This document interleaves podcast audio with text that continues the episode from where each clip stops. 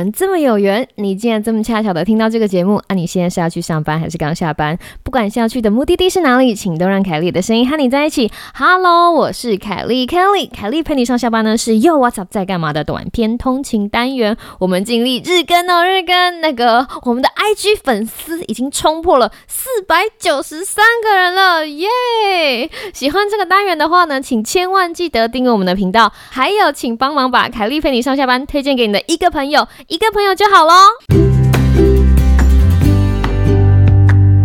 Hello，非常开心看到你继续回来，凯莉陪你上下班。那今天我们想要跟大家聊的问题呢，是别闹了，台大卫教不能只是口号。那到底要跟大家讲什么事情呢？就请你继续听下去。不知道你昨天过得好吗？今天过得好吗？不管好或不好哈，都请让凯莉的声音陪你走一段路吧。那今天呢，为什么想要讲这样子的题目呢？其实是因为，嗯，大家知道前阵子就是台大有学生自杀这样子的新闻，让很多人都对这样子的议题感到很关注。那台大校方那边呢，有也有做出了相对的回应，包含了就是增加。呃，心腹的人员呐，还有他们最近还抛出了另外一个议题，就是他们会呃针对卫教的这个方面来做补强。那呃，大家可能不知道，或者是你可能没有意识到，就是 这个频道的当家花旦凯莉，我本人呢，我其实是美国有执照的卫教师。那既然这件事情有相关，我一我一看到了这样子的新闻，就马上搜寻相关的新闻，因为如果是应该要传播出去的是。东西，我就希望在我们的频道里面认真的告诉大家说，诶，这个东西很重要，大家应该要去关注。虽然我们的频道很小，不过身为自媒体哈，身为公卫人，我们有一些就是社会责任在肩膀上，该做的宣传我们还是要宣传的。截至现在，我还没有看到任何针对大学生具体卫教应应措施的这个这样子的东西出现哈。目前还只是在口号阶段。那我当然是非常希望看到卫教这件事情被从政策面好建立起来，而不仅仅是口号。因为卫教这件事情其实是什么？它其实是一门专业。一般人在门外可能没有办法知道这一门专业到底在做什么事情。要不然这样子好了，让我问你一个问题：你觉得当你听到卫教的时候，你想到的是什么？来，我们来给你三十秒。哦，对了，这个时候如果可以有 可以有互动的话，不是很赞吗？啊，对对对对对对对，要跟大家讲一下，就在这个礼拜六的晚上十点，十一月二十一号的晚上十点，Sam 呢跟我会在我们的 IG 又 WhatsApp 底线二零二零跟大家进行直播，这是 Sam 的第一次直播，所以大家如果礼拜六晚上十点哈有空的话，非常欢迎大家就是到 IG 来跟我们互动哈，我们会会认真的回答大家的问题，然后我们会有一个很。很愉快的夜晚，相信我。我们把画风转回来。当你想到卫教的时候，你会想到什么样子的东西呢？如果你在我还没有念公卫之前问我这个问题，我可能会告诉你说：“哦，我想到的卫教就是贴在那个医院墙上的卫教单张，或者是卫教海报，就哦这个东西吃几份啊，或吃几份，或者糖尿病的预防、高血压的预防、慢性病的调养，或是等等之类的。如果你问你身边，就是其他的家人朋友，他们真的参加过卫教活动，或者是曾经在呃在学校的时候修习过就是卫教相关的课程的人，好问问他们有没有相关的经验。我相信你得到的答案都是嗯没有诶，就嗯好像没有，不好意思。如果我们去做街访的话，那其实这个事情想想也情有可原。为什么呢？我常常觉得这个事情是社会文化的关系，因为。你知道，身为 台湾的学生，台湾的学生真的是有超能力，我真的觉得，因为他们在上大学之后，一系之间就是你知道。弹指的速度，他们必须要学会什么事情？一，他们要学会压力管理；二，他们要学会时间管理；三，他们要学会健康管理；四，如果他们不住家里，要住学校宿舍的话，他们还要知道怎么样把他们的生活就是拿捏好、管理好。然后，如果他们以前没有谈过恋爱，对男女关系完全不了解的话，他们还要知道，他们还要有情感的教育。那到底是什么魔力，让所有的高中生在变成大学生之后，弹指一瞬间就什么东西都学会了呢？我告诉你，这世界上摩机宽代级没有这件事情。所以运气好的没有跌跌撞撞，他就这么个摸索爬过来的；那运气不好的就会怎么讲，就会面临到一些困难，好比说他的时间就没有办法掌控的很好，压力就没有办法好好的排除，或者是不知道怎么好好的吃，甚至在情感上面会跌跌撞撞。这些事情到底有谁可以帮忙？其实工位可以帮忙，工位 can help，位教 can help。你会觉得哈，真的吗？不可思议。是的，其实我以前也不知道这样的事情，一直到我出国念了。工位，然后接触到了卫教之后，才发现哈，我不知道别的学校是怎么样。至少我们以前就读的学校，上述提到的所有的东西，其实学校都有帮学生用他们的一套系统，把他们应该要准备好的东西事先就准备好了。所以当学生来的时候，他们的呃课业压力，或者是时间压力，或者是情感方面的。怎么讲？教育都已经在传后弹营，就是已经准备好在那里等他们。等他们学会这些东西之后，他们的生活上面就不会遇到太多的压力，他们的学业上就会比较顺遂。哈，所以这件事情其实是在在我的学校，在国外我的学校哈，其实包围在这个卫教里面的。然后我其实非常的幸运，因为我就读的科系，所以我时间可以在我有机会。在健康中心打工，然后就当就是实习卫教师。所以今天我想要借这个机会跟大家聊聊什么是卫教，然后什么是卫教师，然后什么事情其实真的可以从整个政策面来着手，让我们的学生或者让成人有更多被卫教系统接触的机会。那今天的节目可能会有一点点沉闷，希望大家可以就是有耐心的听下去。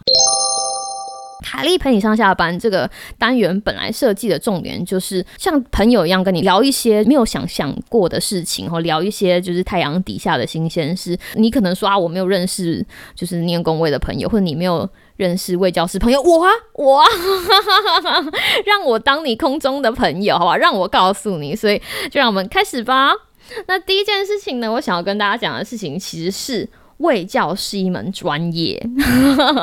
卫教真的是一门专业。从教材的搜集到整个教案的发想到如何实施，其实是一连串。你可以想，它是一个同捆包，就像你去健身房一样，就是你必须有地方是练重训的，你必须有地方是练有氧的，你有地方是练弹性的，或者有地方是练平衡的。这个东西其实缺一不可。应该怎么讲？为什么说它是一个同捆包呢？应该说它必须要无孔不入的在学生的生活旁边，这样这个学。学生才会接受它是一个非常自然的事情。跟大家举一个例子，那个本频道化学超男子的佩勋，他最喜欢说的一句话就是“攻心为上”。不管是追美眉，或者是做人处事，“攻心为上”应该是他最喜欢说的一句话。其实这句话你，也很适用在卫教这个领域。那我们要做的事情呢，其实就是把这样子的专业变得非常的简单，让学生可以简单的去接受这一门专业。想想看哦，今天如果有一个学校开设微积分，微积分，然后鼓励所有的学生来学微积分，然后微积分本身哈，它其实就是一门有一点难的学问。然后今天如果我把微积分又教的很难，你觉得学生可能会享受微积分，甚至在他们人生的下半场。就是三步是想要用到微积分吗？不行，因为卫教要教的东西，就像我刚刚提到的那些压力管理、时间管理、健康管理、性教育等等，还有情感教育，这些东西都是非常非常的重要的事情。所以要怎么样把这些学问教的很简单，或是教的让学生愿意之后去使用，就是一门专业。我想要跟大家分享一下，要怎么样做到这件事情背后的理论。想想看，有两间公司哈，A 公司跟 B 公司，如果你是 A 公司的员工的话，那个公司告诉你说：“诶，现在我们就是公司举办那个员工卫教，那大家在礼拜三下午一点到两点的时候啊，大家都不要排，不要排开会哦，哈，也什么事情都不要做，你就来公司的那个会议室，我们会有讲师哈带大家来做那个卫教的活动哈，就是这是请到的讲师是大名鼎鼎的正妹卫教师凯莉。”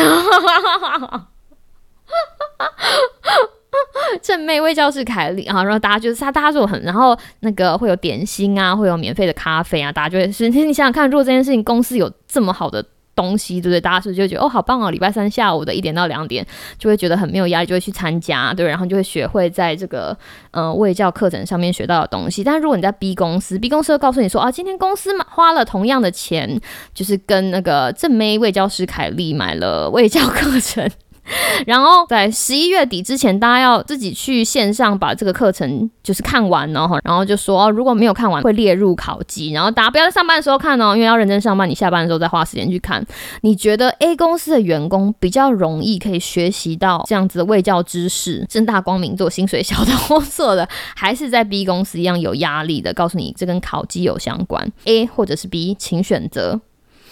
当然是 A 嘛，对不对？所以，我们以前的学校哈，要想要把这个卫教推到学生的面前，有一件事情非常重要的，其实就是我们要把卫教资讯主动带到学生的面前。因为学生年纪很轻，他可能不知道这些东西对他来说很重要，对他来说，社团很重要，谈恋爱很重要。赶快把报告写完很重要，但他可能没有发现说，拥有时间管理的能力，去好好调配你的社团的时间、你求学的时间、跟男女朋友相处的时间，或者是有那样子的 EQ 去面对你的男女感情问题，或者是知道如何跟教授或者跟同组的组员如何好好的合作，背后的这样能力，其实同时也很重要。那这样东西，当学生不知道的时候，学校扮演的角色就是要把。这样子的东西端到学生的面前，那有几个方法哈，我们以前学校有做的，讲出来给大家做个参考。第一件事情呢，就是开。很多通识课，大家不知道知不知道，在卫教的世界里面，要不你就是零分，就是没来上课；你有来上课，对所有的卫教从业人员来说就是一百分了。因为今天你只要有听到，你就有学会，有学会就比零分还好。它就是一个能力，你来不是就来跟我赚成绩，你来是得到一个你人生从此之后都可以一生受用的能力。很多学生很喜欢戏称我们开的课是营养学分，哈。营养学分就是有来就会很高分，没错，我们就是故意要让学生感觉到它是一个营养学分。为什么呢？因为当你想到营养学分的时候，你会觉得说哦，好轻松哦，对不对？想想看 A 公司的员工，好轻松哦，对不对？反正我都已经交学费了，然后嗯，我就只要花三个小时去听老师讲讲，然后我们一起做一些活动。我们通常都会有一些互动的东西，让学生把当天的东西要记下来。这样子学分就拿到了，而且会得高分的，对，成绩单又好看，而且我们很多不同的通识课有不同的题材，这些课呢彼此都会有些关联。我们健康中心办了很多的工作坊，好比说有那种四个礼拜的挑战、八个礼拜的挑战，或者是整个学期的挑战都有。然后你如果来参加这个挑战呢，你可以得到奖品啊，或者是你可以免费测什么东西呀，或者免费抽奖等等等，就是会有很多以活动的形式包装这个卫教的核心，吸引学生去参加。课后你要怎么样鼓励学生来参加这样的活动？这些活动一定要有趣啊，对不对？说它有趣，我想要跟大家分享一个有趣的学习经验。我以前就是年轻的时候有曾经唱过合唱团，合唱团的指挥老师就非常的重要。那有一些指挥老师，他就会说：“好，来来来，各位同学，我们打开谱哈，从第一页开始练到最后一页，因为那个学期就是要练那一本谱。那等练完，好比说一百二十页之后，我们就可以上台表演喽。像这样子的指挥老师在带的时候，然后我有时候，比如说上到一半的时候，我就想说：哈，还有六十页哦。”就是这样子的感觉，纵使唱歌是一件很快乐的事情哦，还是会隐隐约约的感到压力。但是我那个时候碰到了一个还蛮有趣的老师，就是我觉得他的练习方式非常的特别。他是怎么练的呢？你永远不知道他要叫你练哪一段。啊，比如说他说：“好，同学来来来，我们打开第二十页哦。好，来第二第二十页开始看开始唱，预备唱，呃，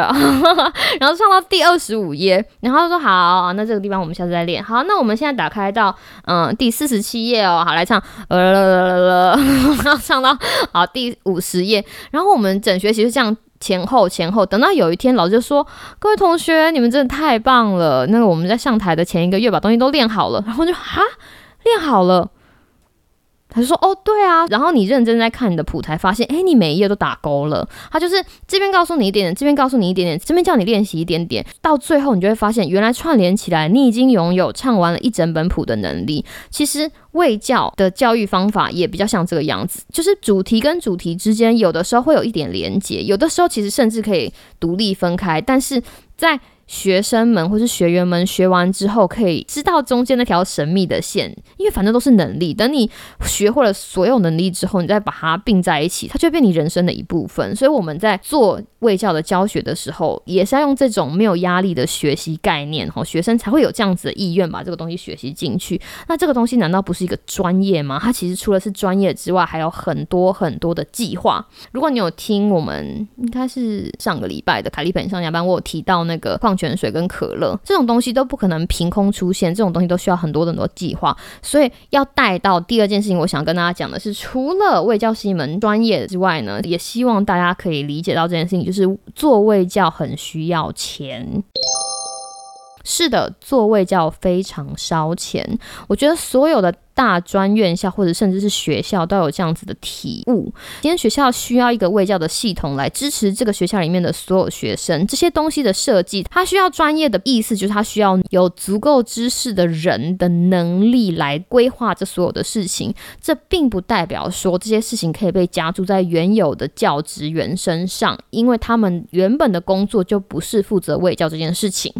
我知道这句话听起来有点绕口，不过大家想想看，今天如果你在一个公司，假设了哈，如果我做行销，老板突然说啊，Kelly，你做行销，但是你有卫教师头衔，来来来，这些东西也给你负责，那你要做好哦。那对于我来说，我要怎么样把我自己行销的工作做好，同时又兼顾卫教？不可能，要不就是我自己原本的本职做的稀巴烂，要不就是卫教做的稀巴烂，对不对？我就给你去。每一个正常人，他们能够投注在他们工作的精力，也就走这么多。今天呢，因为这样子的社会议题，让大家引发了对卫教的关心。我真的非常非常希望，就是各大专院校或者是学校，能够认真的想想看卫教人才的重要性，然后愿意把这样的投资花在他们的身上。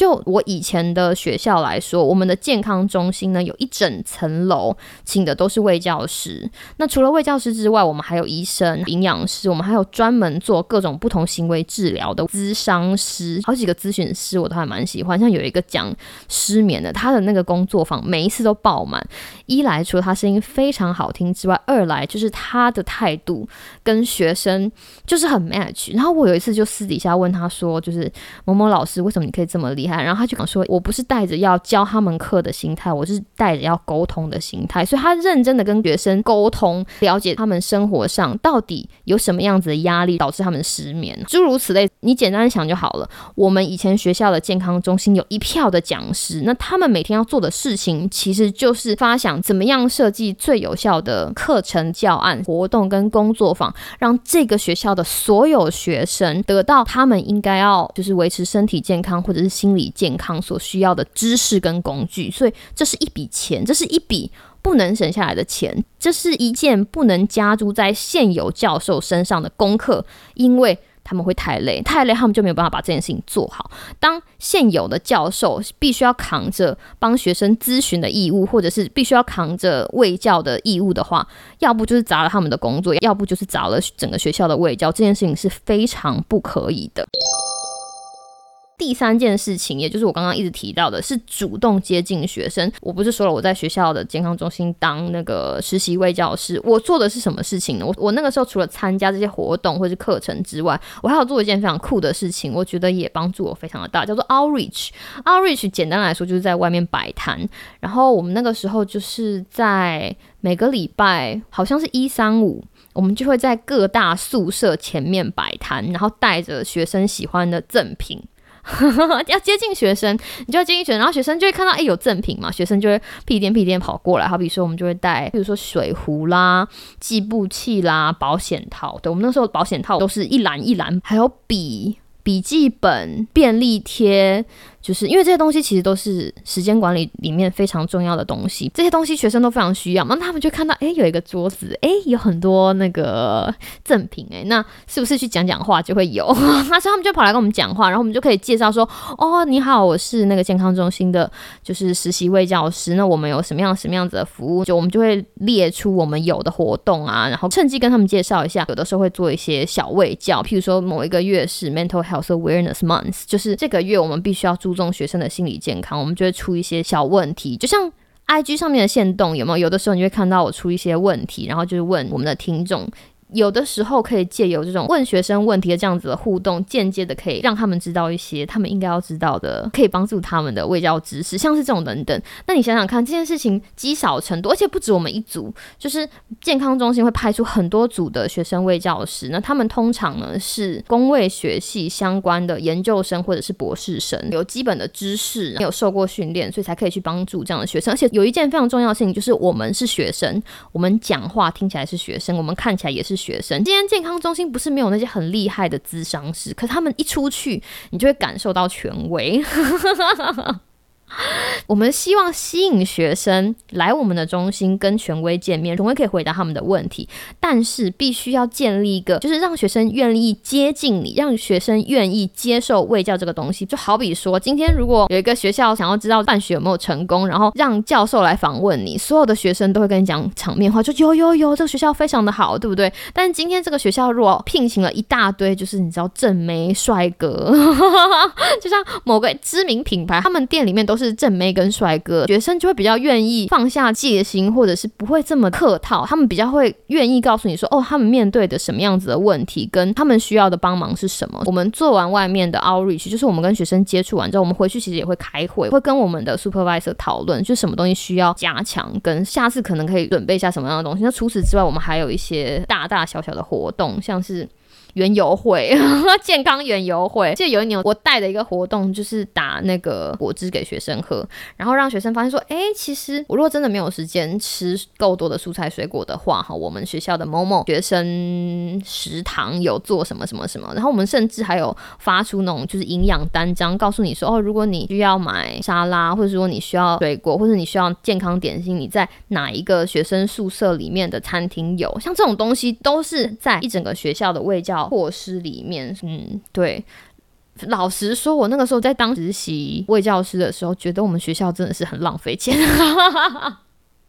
我讲这个是真心话，因为我就觉得学校花了这么多钱在做这样的事情，我很怀疑这样子的事情到底应用在学生上面有多少。要完成卫教这件事情，需要很多的钱、很多的心力、很多的时间。可是后来逐渐的，我觉得这件事情有做总比没有做来的好。好比说，我们学校是 LGBTQ 非常友善的学校，我们的健康教育，我觉得做的真的还是蛮不错。那说到保险套，我们那个时候就在告诉学生说，只要你需要，我们有。保险套，我们有润滑液，你想得到的我们都有。只要你可以保护到你自己，我们都支持你，就是这个样子。当然，这个是我们学校，然后这个东西不一定是其他学校都会做的事情。我只能就我待过的学校，把这样子的卫教经验跟大家分享。那你听到这里一定会想说 k e 你是念什么？就是你知道工位前三名的学校？不是，我们学校排名其实还算普通。我们不要跟人家比较，但是知道。外国的学校有在做这样的事情，希望这样子的思维可以让台湾的社会大众有这样子的意识，知道在心理咨询之前，其实卫教是也有很大一个程度的帮助。有一件事情其实非常重要，就是我们要知道我们能够做到哪里，跟我们的受众是谁。公共卫生嘛，你要想公共卫生，公共的 public 就是我们的受众呢，其实是广大的民众。我们做的事情其实是预防，好比说，在你有压力之前，在你觉得时间对你来说是压力之前，我们就教你怎么时间管理；在你觉得男女关系对你来说是个压力之前，我们就教你情感教育；你不知道怎么样好好照顾自己之前，我们就教你健康管理。我们能够做的事情，就是在还没有发生之前，或者是有一点点不 OK 的时候，试着把你拉回来。但是如果你越过了那一条线，就是。那条 threshold 那条准则，心服的人员会更资深的咨商师，或者是让营养师来接手这样的事情。当每一层网都好好的做到他们应该要做的事情，才会有越来越多的学生跟越来越多的人们被这个社会的政策所接住。哈，这个是一个非常非常理想的状态。虽然现在不知道台湾有没有这样子的计划，不过。既然这个世界上有一个角落可以做到这样子的事情，而且我不觉得我们台湾的学校会比我之前在外国外念的学校差，表示说我们。百分之一百有能力可以做到这个样子。嗯，今天的节目呢，你只要把我想成是一个你生活中念卫教的朋友，我把我亲身经历过的事情分享给你听，而且我也希望借由这样子的节目告诉大家讲说，工位 can help，we can make it，台湾真的可以做得到。希望大家都可以把这个事情放在心上。我觉得要给大家讲一点有希望的事情，就是我们学校有很多学长姐，他们毕业之后有回台湾任教，那这件事情让我感到 非常骄傲。其实我今天我学过的东西，他们也都学过。我相信他们也一定会把在学校学到的东西，就是或多或少分享给台湾这个土地。我们只是用不同的方法，就是做我们能做的回馈。对，所以大家对台湾有信心，好不好？这就是今天的凯丽佩上下班。对不起，我话痨了。希望你可以从今天的就是呃内容中间获得一点福否送。那我希望你有个美好的今天跟明天。那我们就下次再见喽，拜拜。